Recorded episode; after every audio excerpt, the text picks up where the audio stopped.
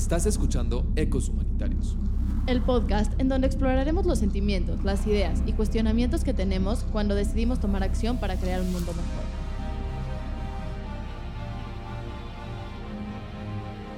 Soy David Rayek. Y yo Raquel Bainter. Bienvenidos al podcast de Cadena.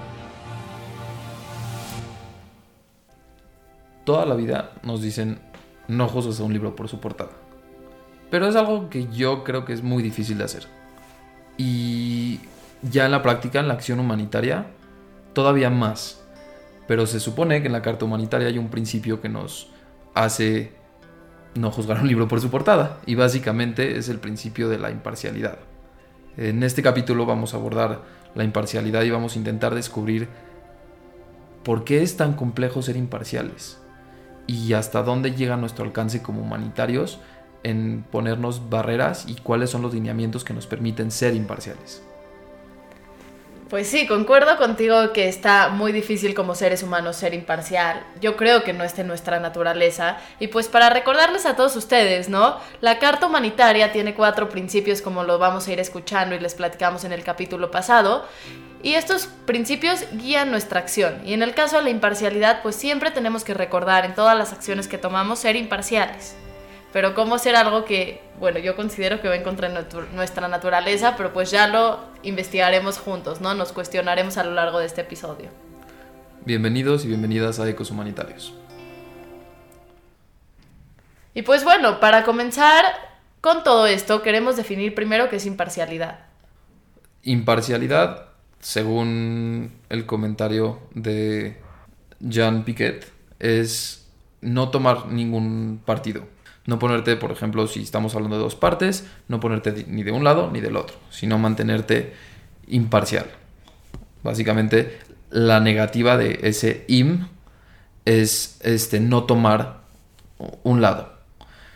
Y así es como lo define, pero la Cruz Roja, cuando estipula estos principios, dice que se componen, específicamente este, la imparcialidad, se compone por otros dos términos. La no discriminación y la proporcionalidad. Y estos dos términos nos recuerdan todo el tiempo cómo lo tenemos que hacer, ¿no? Yo lo veo como tener instrucciones. Como no lo podemos hacer solitos, tenemos que tener instrucciones que nos digan qué hacer en el campo y que cuando nos estemos viendo de otro lado, saber que podemos regresar a ellos y hacerlo. Pero entonces, para explicarlos un poco más, la no discriminación pues nos lleva, como decía David hace ratito, a no juzgar a un libro por su portada, ¿no? Hoy en día escuchamos todos estos temas de no discriminación y están latentes, ¿no? Porque nos hemos dado cuenta que por miles de años lo hemos hecho como humanidad y esto nos ha llevado a problemáticas muy grandes. Y podemos definir la no discriminación pues comprendiendo que todos somos seres humanos, regresando a nuestra humanidad, que también es un principio humanitario. Sí, o sea, creo que también es parte de entender nuestra, nuestro afán por categorizar las cosas. Entonces, cuando empezamos a categorizar, instantáneamente estamos excluyendo a cierto grupo. Pero si nos regresamos y nos vamos a lo macro, la primera categoría que vemos es humano. Nuestro problema es cuando vamos como individuos y empezamos a especificar y especificar y al final eh, no, pues existen las, la categoría y las etiquetas de blanco, heterosexual, nos metemos con religiones, con etnias, y ahí es donde empecemos, empezamos a como que dibujar estas líneas y es donde empezamos a decir, no somos iguales. Pero creo que es muy difícil lo que nos dices porque no te puedes ir a lo macro, que, o sea, no es tan fácil para nuestro cerebro, para nuestra persona y menos en la acción, que yo creo que pues los que hayan estado en campo lo comprenderán, pero en la acción todo es más difícil porque todo es un caos, ¿no? Por más que tengamos planeación, por más que tengamos lo que sea, pues hay muchas cosas pasando ahí, hay muchos sentimientos, que pues esto también, ¿no? Yo creo que los sentimientos influyen mucho en qué tan imparciales podemos ser. Pero entonces cuando estás ahí, cuando tus ojos son lo primero que van a ver, nuestros ojos ven si eres hombre, si eres mujer, de qué color es tu piel, a qué religión profesas, porque todo eso se ve, cómo estás vestido. Entonces, ¿qué hacemos para que después de que nuestros ojos lo vieron, y esa fue la primera señal que recibió nuestro cerebro para poder cambiarlo, ¿no? O sea, yo creo que es algo muy difícil, creo que es algo que se tiene que entrenar, porque personalmente a mí me ha pasado y a lo mejor pues con el tiempo me he dado cuenta de algunos sesgos que tengo o algún tipo de discriminación que creo que tenemos que aceptar que fuimos creados con discriminación, ¿no? O sea, yo no creo que hoy en día haya una persona en todo el planeta, a lo mejor estoy generalizando mucho, mucho, mucho. No, estoy de acuerdo. Pero no creo que nadie pueda haber sido criado sin tener discriminación a nada. Creo que algo discriminas mientras vas creciendo y es importante de construir eso para poder entender que lo primero que vean tus ojos no es lo que te dice cómo tienes que tratar a la persona, sino que tienes que pues hacer esa escalabilidad en tu cabeza de son seres humanos, pero pues sí tienen, creo que tiene que haber muchísimo trabajo. Hasta si nos vamos un poquito atrás y el mismo término de discriminar fuera de, de hablar de esto en cuestiones sociales, discriminar es seleccionar y como que hasta cierto punto separar lo que, o separar algo. Discriminas lo que quieres y lo que no quieres y es algo que queramos o no hacemos. Entonces, pues, el concepto de no discriminación que entra en la imparcialidad básicamente es no negarle la ayuda a una persona que está sufriendo porque pertenezca a cierta categoría. Algo muy interesante que nos describe Piquet en su comentario es el ejemplo que pone sobre la Segunda Guerra Mundial. Nos encontramos a finales de la Segunda Guerra Mundial. El lugar es una pequeña ciudad alemana. Un comandante inglés se acerca a una mujer encargada de un hospital de guerra que les pertenecía y le dice, Tengo que dejar a algunos de mis hombres heridos aquí. Ella le contestó, Lo siento, pero el hospital ya está lleno. Tenemos aquí a los soldados alemanes heridos. Sácalos y haz espacio para mis hombres, dijo el comandante. Sobre mi cadáver, contestó ella. El hombre vio que la mujer hablaba en serio y después de unos minutos se dio cuenta de que los enemigos ya no eran enemigos. Ahí podemos como que ver un poco más en la historia qué es lo que, qué es lo que representa eso. Es ver más allá de categorías y ver específicamente el sufrimiento. Si una persona está sufriendo, tú la tienes que, tú tienes que hacer lo posible por ayudarla. Sí, pero después de que ya quieres ver cómo hacer lo posible para ayudarla, que pues bueno, como lo mencionaba hace rato, tienes que entrenarte mucho para poder hacerlo y cada vez te vas a poder entrenar mejor porque pues yo creo que a todos nos pasarán diferentes situaciones. Tenemos que entrar en la segunda categoría que nos menciona, ¿no? Que es la proporcionalidad. Ok, ya decidí que voy a ayudar a todos, pero ahora, ¿cómo hago que en verdad esta proporción que otorgue sea, pues no, no corresponda a, pues desde quién me causa más lástima? O, o sea, y sin hablar de lástimas, pues, ¿quién se me hace más agradable, no? Porque yo estoy decidiendo cómo se da la ayuda, porque como actores humanitarios tenemos que entender que las personas que dan la ayuda también son seres humanos. Entonces, pues creo que aquí es importante entender la proporcionalidad. Y a lo que se refiere esto es la proporcionalidad tiene que ser de acuerdo a la proporción del grado de sufrimiento y a la prioridad de grado de urgencia, ¿no? Tienes que hacer una mezcla entre estos dos para en verdad poder representar este principio. Entonces, o sea, lo más curioso aquí es que no discriminamos en cuanto a categorías de etnias, de religión, pero en cuanto a sufrimiento sí. Y... Pero no lo llamaría discriminación, lo llamaría categorización. Eh, entiendo, obviamente, y, estoy totalmente de acuerdo. Y lo que, lo que me gusta de este término es que estamos hablando de proporción y no es de a quién voy a ayudar, a quién no voy a ayudar, sino es a quién ayudo primero, en quién focalizo mi ayuda. Obviamente tenemos que recordar que en la ayuda humanitaria no tenemos recursos ilimitados, nuestros recursos están limitados y a veces hay casos donde nada más puedes ayudar a una o dos personas. Lo hemos vivido en campo. O sea, ¿cuántas veces hemos ido a intervenciones humanitarias a entregar despensas y se nos acaban? Y de la nada llegan personas y tenemos dos o tres y nos dicen, no, es que mi mamá está enferma y no pudo venir y necesito que me lo des a mí.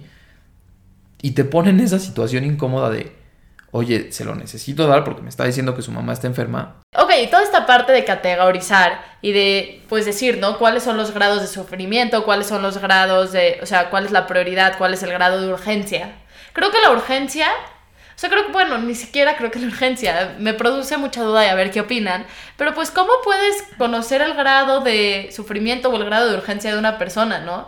O sea, ¿cómo tendrías que, o sea, tienes que desarrollar mucho la capacidad empática, pero aún así no creo que con toda la capacidad empática que puedas tener puedas comprender la situación de la otra persona. No sabes cómo se encuentra y entonces pues sí creo que es muy complicado hacer esta categorización y entregar las cosas como no los mencionan.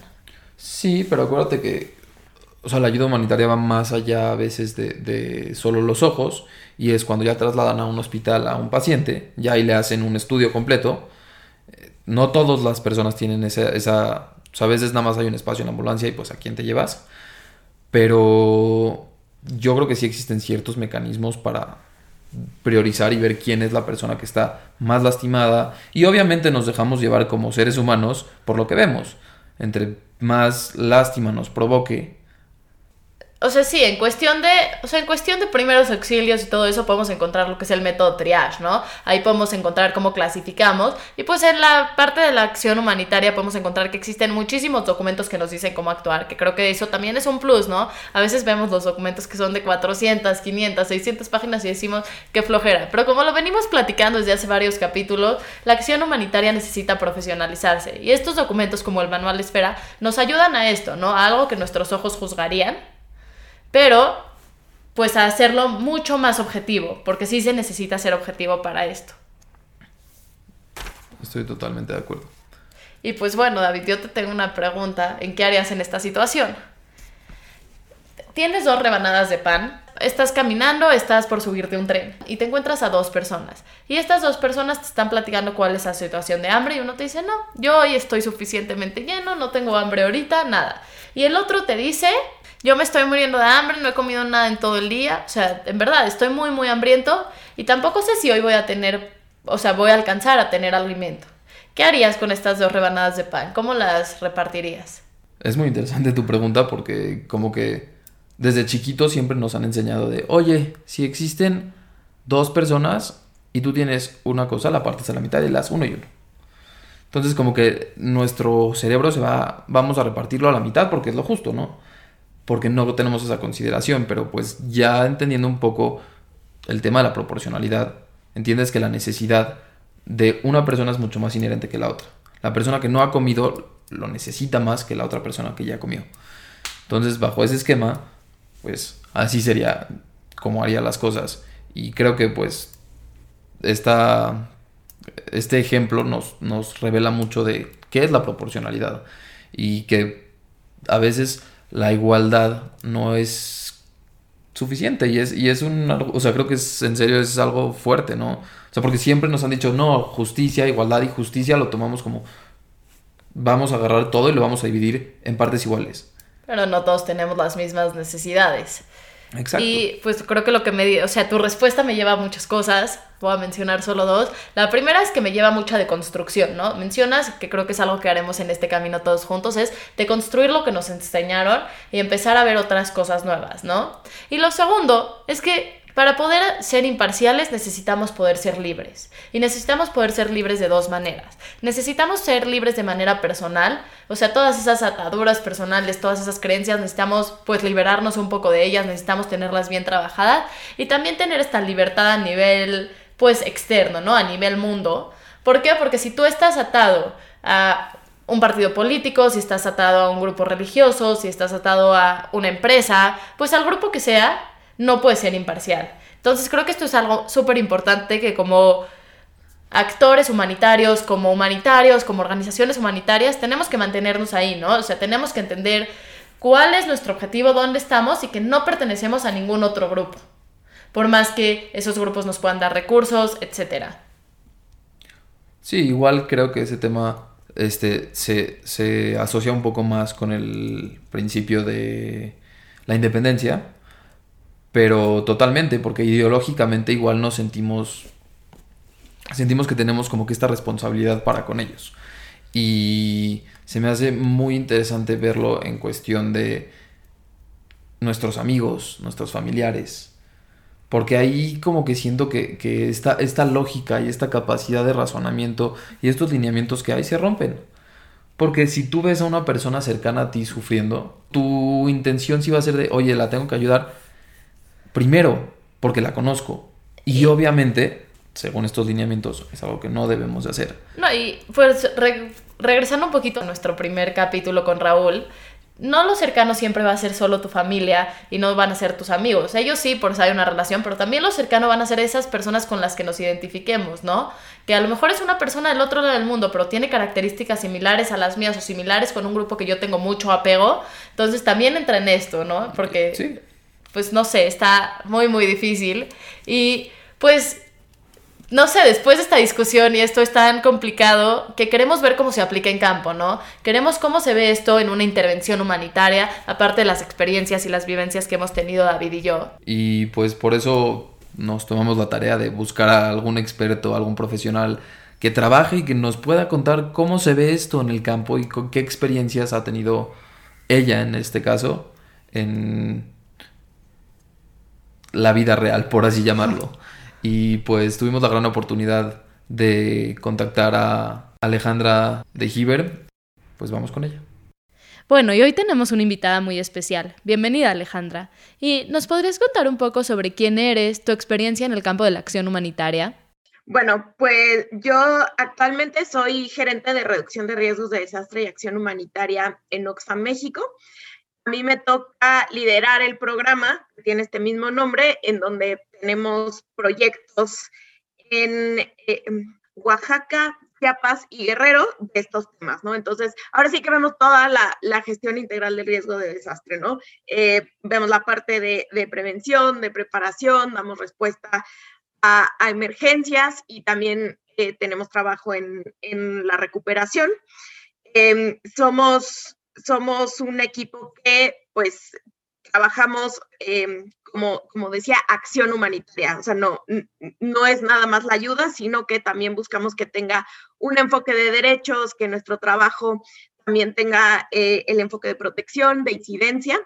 Y sobre eso, pues ya tenemos, tenemos construido un, un, un programa, ¿no? Con, con bastante experiencia y aprovechando pues también la experiencia que, que tenemos de otros colegas de Oxfam Internacional en, en el mundo. Em, antes de eso, eh, estuve trabajando también con Oxfam, en, pero en el área de campañas. Se llamaba el área de, bueno, se llama el área de campañas, pero en específico mi rol era eh, también más dirigido hacia, hacia la incidencia, hacia generar alianzas con otras organizaciones para posicionar ciertos temas. Y previo a eso también estuve colaborando como consultora en UNICEF en, temas también de análisis de riesgos en Guatemala, en Senegal, en Panamá em, y en el Colegio de México también, ¿no? Como, como asistente de, investigación. Así que, pues, desde, desde siempre tuve mucho interés en los temas humanitarios. Yo estudié relaciones internacionales. Siempre me generó mucho interés y después de que pues de que me tocó estar en el área de campañas de Oxfam fue cuando dije, no, sí, sí, me quiero dedicar a esto. Y entonces de ahí me fui a hacer una maestría en, en desarrollo internacional y emergencias humanitarias. Es un verdadero honor poder platicar con gente tan preparada como tú. Y pues ya entrando un poco más en materia, ¿cómo definirías tú el principio de la imparcialidad? Ya sabemos que está establecida en la Carta Humanitaria, pero pues un poco bajo los ojos de tu experiencia y tus vivencias, ¿cómo lo podrías definir? Sí, pues bueno, para mí el principio de, imparcialidad significa que nuestra acción humanitaria siempre debe atender a las personas em, con base en las necesidades que existen, ¿no? Y, siempre dando prioridad a los casos eh, de necesidad más urgente y que pues no puede, em, sobre todo esta palabra de no discriminar, ¿no? Por, por diferentes aspectos, ya sea por, eh, por sexo, por nacionalidad, por etnia, por creencia religiosa, eh, ninguna ideología, ¿no?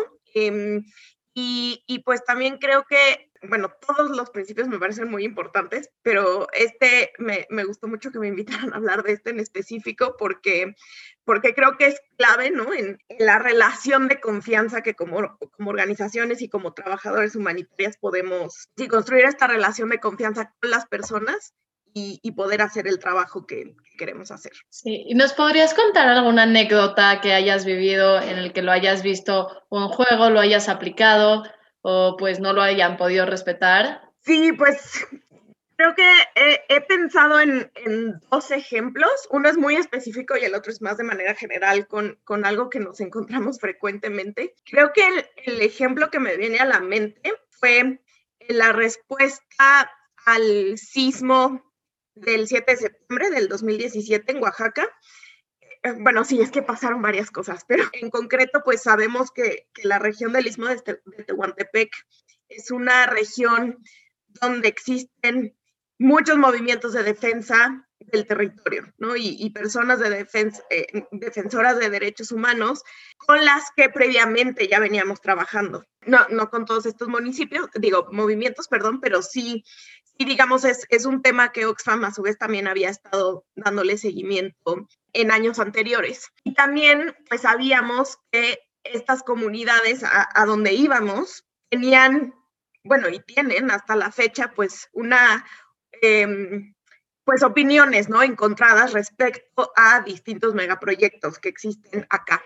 Entonces, cuando llegamos, pues de que fuera el sismo y estábamos haciendo la evaluación de daños y análisis de necesidades, algo que nos pasó frecuentemente es que estábamos trabajando con eh, algunas otras organizaciones o con otras personas, no estaban de acuerdo en que fuéramos a preguntar a otras personas, ¿no? Este, que no eran con las que siempre habíamos estado trabajando, cuáles eran justamente esas necesidades, qué había pasado, ¿no? Y esto, pues, eh, fue, fue, mm, fue un tema de conflicto porque nosotros tratábamos de explicar que, pues, no, o sea, eh, justamente, ¿no? De, de, qué se tratan los principios humanitarios, sobre todo otra vez porque Oxfam no es una organización que solamente es humanitaria. Entonces ya veníamos apoyando todo este trabajo de defensa del territorio, de derechos humanos, que en un momento parecía estar en conflicto, o sea, no, no necesariamente para nosotros, pero sí para las personas con las que estábamos trabajando, con lo que ahora queríamos hacer, ¿no? De, tener que ir a preguntar a todas las partes qué es lo que estaba sucediendo y cómo podíamos apoyar, ¿no? Y sobre todo, eh, también transmitir la idea de que no nada más era que teníamos que preguntarles a esas otras personas cuáles eran las necesidades, pero que además iba a implicar una respuesta humanitaria inmediata a, eso que nos fueran a decir, ¿no? Sí, fue un momento en donde creo que eh, entramos justamente en este conflicto con las personas, pero incluso empezó a haber dudas dentro de la misma organización de, bueno, ¿qué hacemos? ¿No? Porque son las personas con las que llevamos trabajando muchísimo tiempo que ya tenemos otra vez esta relación de confianza de, muchos años y, nos están pidiendo como no vayan para allá, no queremos, y, no por malas personas, eso lo aclaro, o sea, no es un tema de que no, yo no quiero que ayudes a, una persona en específico, no, o sea, eh, pero digamos, era, era como esta posición mucho más política y, bueno, otra vez es, es, una situación que va mucho más allá de lo que pudo haber pasado en el, en el sismo. Y bueno, finalmente este, creo que logramos solucionarlo bien, ¿no? En donde, pues obviamente el diálogo fue la, manera de, hacerlo, ¿no? De explicar por qué teníamos estas dos áreas distintas de, de, sí apoyamos el trabajo que están haciendo, pero en lo humanitario tenemos que seguir estos principios, ¿no? Y, y fue explicarles por qué la imparcialidad era clave para el trabajo que estábamos haciendo, para que el, todas las personas pudieran confiar en nosotros, también explicarles que ya decíamos, ¿no? Que la imparcialidad significa que nos vamos a ir sobre las necesidades más urgentes, ¿no? Y, que pues no, no había motivo en pensar que si apoyábamos a unos no podíamos apoyar a, a, los otros, ¿no? Sino que pues, era, era justamente identificar qué se necesitaba hacer primero. Y pues sí, esto, esto implicó, bueno, otra vez, muchas, mucho diálogo con estas personas, pero también con las autoridades, ¿no? Porque luego esta situación se empezó a trasladar a los albergues, ¿no? En los albergues no dejaban entrar a ciertas personas que tenían cierta afiliación política o que lo mismo, ¿no? Quienes sí apoyan el megaproyecto, quienes no. Em, y, y, pues esto, fue, eh, bueno, en los albergues un poquitito más difícil porque al final no controlábamos nosotros el acceso, pero, pero sí creo que este diálogo de estar pues explicando por qué era importante este principio fue, fue lo que logró en algunos lugares abrir las puertas y destrabar el, el problema, ¿no? Y que eso no significaba que nosotros eh, como personas o como organización teníamos eh, alguna preferencia, ¿no? De, respecto al, al, conflicto que estaba habiendo localmente en ese momento. Y luego, pues de, de manera muy amplia, eh, como decía, pues también significa esta parte de, de la no discriminación, entre otros factores, por, por el sexo. Y algo que tiene Oxfam es que trabajamos eh, siempre con un enfoque de género, ¿no? Y, buscamos poner, eh, abiertamente lo decimos, a las mujeres en el centro de lo que hacemos. Y en algunas ocasiones, de parte sobre todo de eh, personas funcionarias, nos han dicho que eso significa que estamos discriminando a los hombres, ¿no? Y, y esto también requiere pues de, de, mucho trabajo de, explicar por qué no significa que estamos discriminando a los hombres, ¿no? Simplemente estamos poniendo atención en cuáles son esas situaciones de, vulnerabilidad o cuáles son esas necesidades diferenciadas para poder determinar es más urgente, ¿no? Y, y qué se necesita, porque pues sabemos que no, no, no todas las personas van a necesitar cubrir las mismas necesidades en, caso de un desastre, ¿no? Entonces, pues sí, eso, eso es algo con lo que nos hemos encontrado en muchos espacios, mucho más de lo que, de lo que quisiéramos. Me encanta la forma en la que lo, lo pones en palabras y la conexión que haces de como la empatía que se genera a través de la imparcialidad. O sea, una vez que tú llegas así con transparencia y hablando acerca de como esta parte de yo vengo a ver necesidades, todo lo demás no me interesa, no me interesa. O sea, yo vengo a ver el sufrimiento para aliviarlo. Y el vínculo empático que creas con la comunidad o las personas se me hace extraordinario porque nunca lo había pensado así. De este, o sea, al principio se alinea mucho a, a esta confianza y esta relación que vas a crear y pues de ahí va a surgir la empatía tanto de ellos, o sea, de ti para ellos, como de ellos, la visión que ellos van a tener de ti. Entonces se me hace muy, muy interesante y pues, claro, todos estos temas de, género son muy fuertes porque a veces no se entiende que las mujeres son minoría no por ser menos, porque no son menos, sino por el hecho de que las discriminan y por la situación de vulnerabilidad que hemos creado para ellas. Entonces, me encanta cómo lo, lo pones. Y pues con todo esto que nos cuentas, nosotros creemos y nosotros hemos estado en campo y no, lo que creemos es que es muy difícil aplicarlo, ¿no? Y tienes que agarrar experiencia y la primera vez que lo haces y te quedas pensando, lo hice bien, no lo hice bien. ¿Tendrás algún consejo que le podrías dar a, a los voluntarios, a los humanitarios que apenas están empezando en campo para aplicar este principio? Pues creo que sería eso, ¿no? Siempre, siempre llegar de forma muy abierta a, a explicar qué es lo que estamos haciendo ahí, ¿no? Y que, y que no, no venimos a favorecer a, nadie, es que lo que venimos a hacer, como ustedes ya lo, dijeron, es actuar para aliviar ese sufrimiento, ¿no? Y eso lo vamos a hacer con base en las necesidades y creo que justamente hablándolo y explicándolo se, puede, se pueden resolver varios de los conflictos que luego salen de, no, pero es que, ¿por qué están apoyando a estas personas y no a estas, ¿no? Entonces creo que es la forma de, decirlo, de llegar a ser muy transparente y explicar por qué, ¿no? Y qué criterios están usando para, para decidirlo. Para mí eso sería lo, lo principal. A nosotros en campo nos ha pasado, o sea, más que a nivel organizacional, a nivel individual, por ejemplo, que llega una persona y nos dice, no, es que mi abuelita está en mi casa y pues no puede cargar y por eso este, necesito que me den dos despensas y como que este tipo de negociaciones, ¿cómo podemos mantener como que esta parte humana y ser imparcial al mismo tiempo, como que distanciarnos y desasociarnos de nuestros sentimientos y nuestro vínculo empático sin dejar de ser humanos y también sin dejar de ser imparciales. Qué difícil pregunta. No, no, yo creo que justamente la, la empatía sí es clave, ¿no? Este, y, y, bueno, sí, sí es todo un tema que, que, creo que requiere un capítulo completamente distinto para hablar de, de de cómo nuestras emociones eh, juegan, juegan en esto.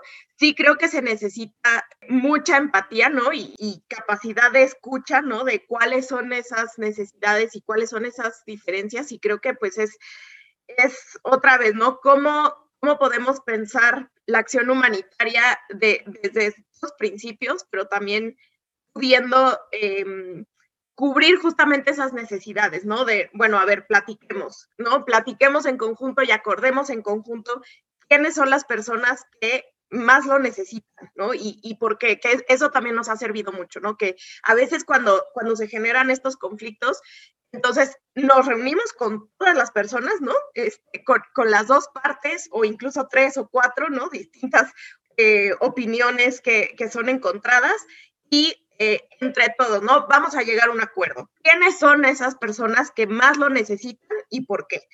Y ya una vez que, llegamos en conjunto a ese acuerdo es, es algo que hemos encontrado que, funciona, ¿no? Porque eso, eso también, por ejemplo, el año pasado en las inundaciones de Yucatán, eh, lo, lo, mismo pasaba, ¿no? Como eh, esto que dices, como, no, no, no, pero es que, ¿por qué ella sí cuando eh, yo también tengo a mi mamá en en, en, igual en mi casa y no puede salir, bueno, ok, entonces en conjunto vamos a decidirlo, ¿no? Y entonces ya poniendo a platicar a todas las partes eh, es algo que hemos, eh, que nos ha ayudado a destrabar justamente estos problemas, ¿no? Y de, de y, y, de que entonces entre la misma comunidad se, se reconoce, bueno, entre las mismas personas con las que estamos hablando se reconoce quién, quién realmente tiene más esa, esa necesidad se me hace muy interesante también la parte de, y el énfasis que pones en el discurso, en esta parte de escucha y de habla, porque a veces como que se nos va, se nos va esa parte de, pues no, explícales por qué estás haciendo las cosas como estás haciendo, porque pues ellos también obviamente tienen una capacidad de entendimiento y van a entender las prioridades y las necesidades que hay. Sí, cuando hablas es mucho más fácil todo, ¿no? A veces estás en la acción y estás tan apurado y pierdes, y esto es horrible, ¿no? Cuando pierdes la noción y dices, tengo que entregar 500 despensas, ¿cómo le hago? Y pierdes la noción de que son personas y pues sí, es cuando caemos en lo que está equivocado. Sobre todo, pues llegar a esas decisiones en conjunto, ¿no? Eso otra vez es lo que nos ha ayudado a destrabar muchísimos de estos, sí, conflictos o tensiones que hemos llegado a, a tener. Yo tengo una pregunta, pero esta es más de manera personal que del capítulo. La verdad, pues en campo y en general en las organizaciones te encuentras a muchos hombres, ¿no? O sea, no sé, yo veo el humanitarismo y pues sí digo, me quiero quedar en este camino y me encanta, pero pues veo que tienes una carrera muy larga aquí. ¿Cuáles han sido tus principales retos como mujer en el humanitarismo? Sí, bueno. Sí, dije, ya, ya estamos aquí, te tengo que preguntar porque lo veo y digo, tengo muchas ganas de hacerlo y de quedarme aquí muchos años, pero siento que está difícil. Gracias. Eh, sí, sí, sí, digamos, no, no siempre ha sido fácil en términos de, bueno, lo que ya sabemos, ¿no? Que, bueno, ella que se ve chiquita, ¿por qué está liderando, no? Este, siempre, es, esos creo que han sido los principales retos, ¿no? Que pongan... Eh, eh, cuestionen, ¿no? Si realmente sabes lo que estás haciendo y si tomaste las decisiones adecuadas o no. Eh, re, eh, y, y, sobre todo, pues en estos contextos que sabemos que todo tiene que suceder muy rápido, ¿no? Como, como bien decías. Eh, creo, creo, que eso ha sido lo más difícil. Eh, y digo, no siempre ha sido el caso, ¿no? Me he encontrado con personas que, que desde el principio saben que, tienes esta experiencia y que, y que puedes eh, perfectamente bien liderar una, una, una, respuesta humanitaria, pero sí, muchas otras que, que sí, que están todo el tiempo cuestionando, ¿no? Si realmente lo, está, lo estás haciendo bien, si te fuiste por el camino correcto, si eh, lo hiciste tan rápido como podías haberlo hecho, ¿no? En fin, sí, sí, eso ha sido lo más complicado. Gracias, escucharte me motiva mucho. O sea, justo habíamos entrevistado a más hombres y así, yo le dije a David, estoy muy emocionada, ¿no? Platicar con otra mujer que está en el campo me emociona y me inspiraste mucho. Gracias. Ojalá que seamos más, muchas más. Sí, sí, hacen falta. Está muy interesante, o sea, ahorita viéndolo desde su pregunta y relacionándolo un poco a, a la imparcialidad, cómo tú llegas como organización o como individuo hablando de ustedes y, ok, yo no los voy a discriminar, pero tenemos ciertos constructos sociales que los beneficiados o nuestros mismos aliados sí nos van a cuestionar por nuestro género, por nuestra... O sea, bueno, más que nada en este caso hablando de género, pues sí, como que todos estos micromachismos y estas perspectivas que se tienen sobre la mujer y lo que puede o no hacer, está en nuestro día a día y no sé, como que se me hizo muy interesante pensarlo en ser imparcial no solo con la gente a la que ayudas, sino con la gente con la que trabajas. Sí, efectivamente, eso, eso también es importantísimo. Gracias Alejandra por acompañarnos hoy. En verdad todas las anécdotas que nos platicas nos dejan muchos más cuestionamientos porque cuando aplicamos algo en campo tiene más variables. Y pues creo que también nos vamos con muchos tips para aplicar cuando nosotros salgamos al campo aprendiendo de tu experiencia. Y los vamos a enlistar rápidamente. Primero que nada, acordarnos que la imparcialidad se divide en dos, en la no discriminación y en la proporcionalidad. El segundo que podemos ver es que siempre tenemos que poner al centro a nuestro beneficiado. Y esto implica que tenemos que hablar con él, tenemos que explicarle lo que estamos haciendo. Porque para ser imparciales tenemos que conocer el grado de sufrimiento y el grado de necesidad. Y no podemos hacer esto si no hablamos con ellos. Y también cuando tomemos una decisión, platicarles por qué la tomamos. Porque nosotros tenemos un contexto muy grande y ellos no lo conocen. Entonces por eso a veces no nos apoyan. Aplicar estos conceptos a nivel día a día la parte de la no discriminación en cuanto al ámbito laboral y como lo comentabas tú con Alejandra, pues creo que como el tercero que podemos tener es que tenemos que aplicar los principios de la Carta Humanitaria todo el tiempo, ¿no? Creo que esto lo hemos repetido y lo vamos a seguir repitiendo, pero los principios no se pueden quedar ni en papel ni en el campo, sino que tienen que estar en todo lo que hagamos como organización o como voluntarios y pues yo me los llevaría ya más al ámbito personal, ¿no? También como personas creo que son una gran herramienta, pero hacerlo en nuestro trabajo, en nuestro en el campo, cuando estemos dando una conferencia, un curso, entonces aplicarlo siempre, siempre porque va a tener muchos beneficios. Muchísimas gracias por escucharnos y si tienen alguna duda o algún comentario, ahorita les vamos a dejar nuestras redes sociales. Si quieren preguntarle algo a Alejandra, nos pueden hacer las preguntas y nosotros se las hacemos llegar. Y pues muchas gracias. Esto fue un capítulo más de Ecos Humanitarios. Nos puedes encontrar en Instagram como arroba ecoshumanitarios. Si quieres más información, entra a www.ecoshumanitarios.com. Soy Raquel Vaintro. Y yo soy David Rodríguez.